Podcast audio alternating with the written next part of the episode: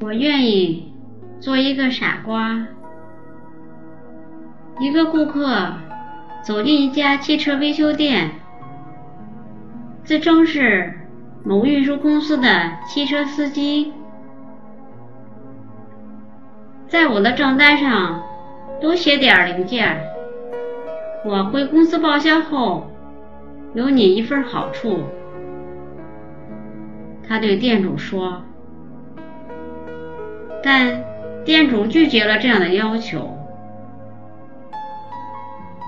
虽然这样能给我带来很大的利润，但作为一个生意人，还是要信用第一。我不能这么做。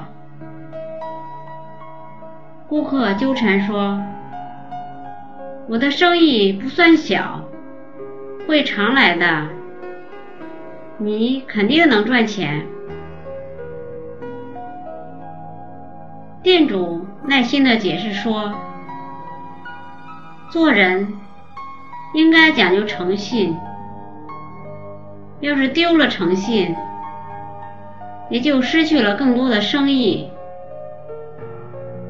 所以，这事无论如何我也不会做。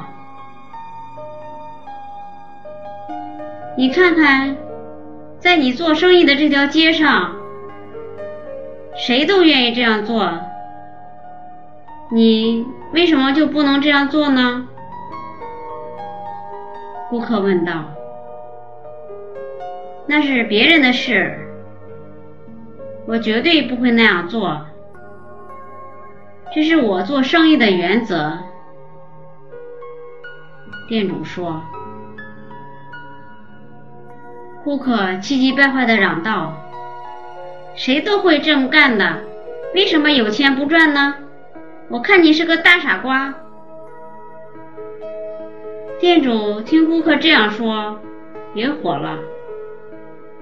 先生，我愿意做一个傻瓜，也不会做那些歪门邪道的事，更不愿意和你这种人合作，请你马上离开。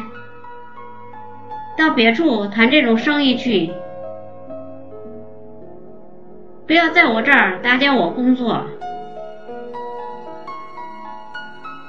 这时，顾客露出微笑，满怀敬佩的握住店主的手，说：“我就是那家运输公司的老板，我一直在寻找一个固定的。”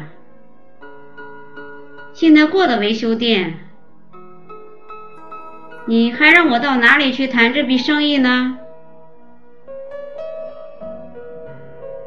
哈佛箴言：一个正直的人能体现出一种理想的道德力量，为他人所信赖。一个正直的人，他的一生。想因此拥有更多的人际关系，更多成功的机会，从而受益无穷。当你打出了政治的品牌，不仅会朋友满天下，人际关系四通八达，而且还会得到人们的真心信赖。如果您喜欢我的节目，请在屏幕的右下方点赞或加以评论，并分享给您的朋友或家人。